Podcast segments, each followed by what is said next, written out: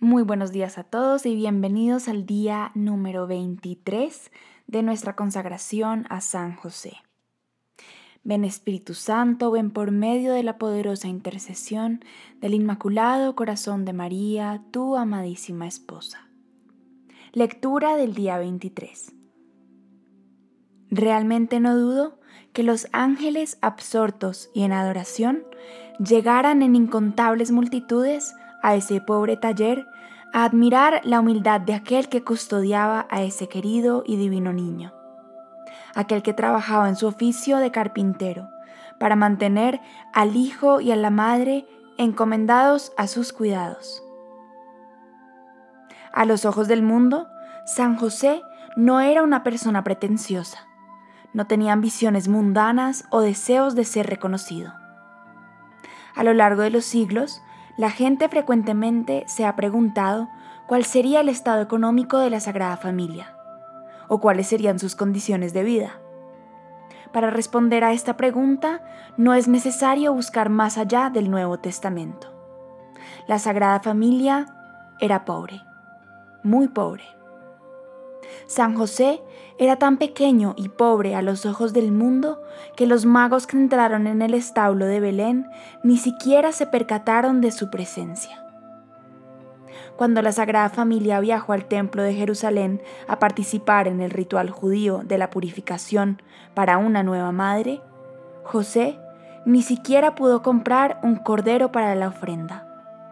Los corderos eran muy caros. San José solo pudo ofrecer la ofrenda de un hombre pobre, dos tórtolas o dos pichones. La Sagrada Familia vivía de la divina providencia.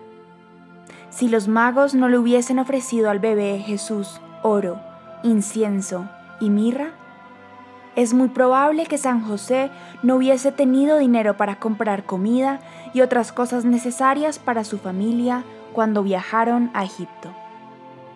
Cuando partieron de Nazaret para Belén para cumplir con el censo, no llevaron muchas cosas con ellos porque esperaban regresar a Nazaret. Los regalos de los magos fueron la forma providencial en que Dios cuidó a la Sagrada Familia. Años después, cuando regresaron de Egipto a Nazaret, la Sagrada Familia vivió allí casi 30 años en una casa sencilla y pequeña. Bienaventurados los pobres de espíritu, porque de ellos es el reino de los cielos. ¿Alguna vez te has preguntado qué significa eso? ¿Jesús está diciendo que la pobreza es maravillosa? No, eso no es lo que está diciendo, sino que aquellos que están desapegados de las cosas de este mundo no están lejos del reino de los cielos. Cuando la persona está desapegada de las cosas de este mundo, la pobreza se entiende como una virtud. La persona que está desapegada de las cosas materiales es verdaderamente bendecida en espíritu y es rica ante los ojos de Dios. Esto explica por qué San José es llamado amante de la pobreza. Él confió en la divina providencia para todas sus necesidades. San José te ayudará a ser pobre de espíritu San José te enseñará a desapegarte de las cosas materiales y abandonarte a la divina providencia. Jamás encontrarás la verdadera felicidad en las cosas materiales. Aquellos que permiten que su relación con Dios dependa de los bienes materiales están destinados a la infelicidad. Por otro lado, la persona pobre de espíritu puede proclamar, el Señor me lo dio y el Señor me lo quitó. Bendito sea el nombre del Señor. El silencio de San José da testimonio de su grandeza y pobreza de espíritu. A todo el mundo le gusta presumir de sus logros y que otros le reconozcan su trabajo. Sin embargo, San José nunca vio los resultados de su arduo trabajo y sacrificio. Confiaba en que Dios produciría buen fruto de su labor y años de servicio a Jesús y a María. Dios lo hizo con creces, mucho más de lo que San José habría podido imaginar. Era pobre en el mundo, pero rico en el reino de los cielos. San José vivió contento en su pobreza. Jesús, María y José, mis más dulces amores, puedo vivir, sufrir y morir por ustedes. San José vivió con Jesús durante 30 años. Su vocación fue de adoración perpetua. De muchas formas, el hogar de la Sagrada Familia de Nazaret fue el primer monasterio cristiano.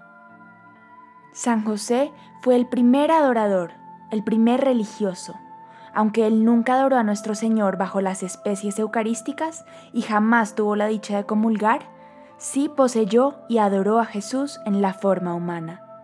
San José conoció a nuestro Señor más profundamente que todos los santos juntos. Él vivió solo para Él. En eso reside su gloria especial, la clave de su santidad, y que por encima de todo, Él sea nuestro modelo en eso también consiste su incomparable grandeza. Cuando vemos la gran cercanía que José tuvo con Jesús, que fue totalmente transformado en él, comprendemos su verdadera grandeza, su verdadera santidad. Encontramos en San José el adorador perfecto consagrado completamente a Jesús, siempre trabajando cerca de Jesús, dándole a Jesús sus virtudes, su tiempo, su vida misma. Y por eso él es nuestro modelo y nuestra inspiración.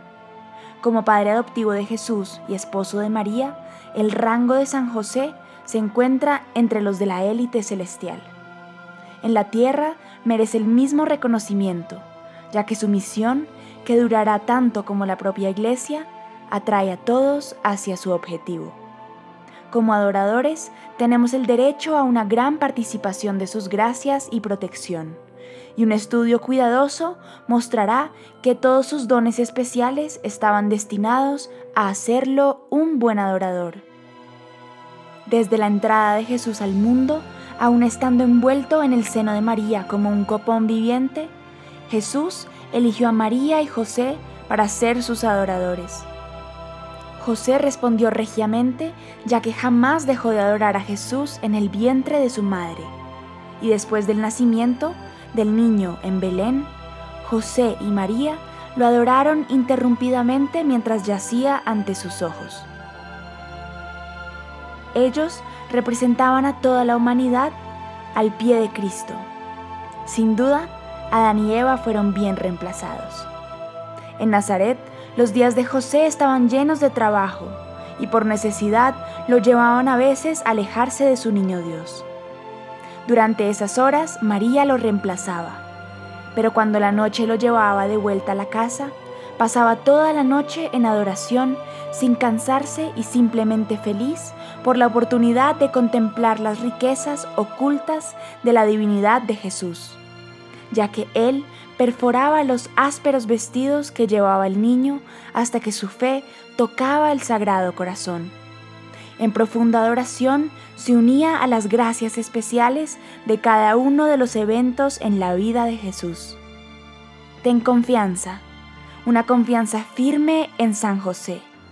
Elígelo como patrono y modelo de tu vida de adoración.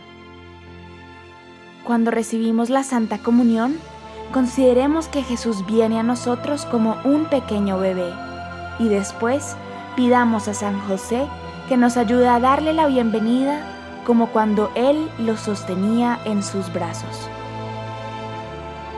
Letanía de San José. Señor, ten piedad de nosotros. Cristo, ten piedad de nosotros. Señor, ten piedad de nosotros. Cristo, óyenos. Cristo, escúchanos. Dios Padre Celestial, ten misericordia de nosotros. Dios Hijo Redentor del mundo, ten misericordia de nosotros. Dios Espíritu Santo, ten misericordia de nosotros. Santísima Trinidad, un solo Dios, ten misericordia de nosotros. Santa María, ruega por nosotros. San José, ruega por nosotros. Noble retoño de David, ruega por nosotros. Luz de los patriarcas, ruega por nosotros. Esposo de la Madre de Dios, ruega por nosotros. Casto guardián de la Virgen, ruega por nosotros. Padre nutricio del Hijo de Dios, ruega por nosotros. Ferviente defensor de Cristo, ruega por nosotros. Jefe de la Sagrada Familia, ruega por nosotros. José justísimo, ruega por nosotros. José castísimo, ruega por nosotros. José prudentísimo, ruega por nosotros. José valientísimo, ruega por nosotros. José obedientísimo, ruega por nosotros. José fidelísimo, ruega por nosotros. Espejo de paciencia, ruega por nosotros. Amante de la pobreza, ruega por nosotros. Modelo de los obreros, ruega por nosotros. Gloria de la vida doméstica, ruega por nosotros. Guardián de las vírgenes, ruega por nosotros. Pilar de las familias, ruega por nosotros. Consuelo de los afligidos, ruega por nosotros. Esperanza de los enfermos, ruega por nosotros. Patrono de los moribundos, ruega por nosotros. Terror de los demonios, ruega por nosotros. Protector de la Santa Iglesia, ruega por nosotros. Cordero de Dios, que quitas los pecados del mundo, perdónanos Señor. Cordero de Dios, que quitas los pecados del mundo, escúchanos Señor. Cordero de Dios, que quitas los pecados del mundo, ten piedad de nosotros. Lo hizo Señor de su casa y administrador de todas sus posesiones.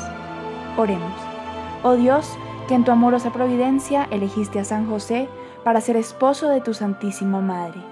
Concédenos la gracia de tener como nuestro intercesor en el cielo a aquel que veneramos en la tierra como nuestro protector. Tú, que vives y reinas por los siglos de los siglos. Amén. Que Dios los bendiga y nos vemos mañana.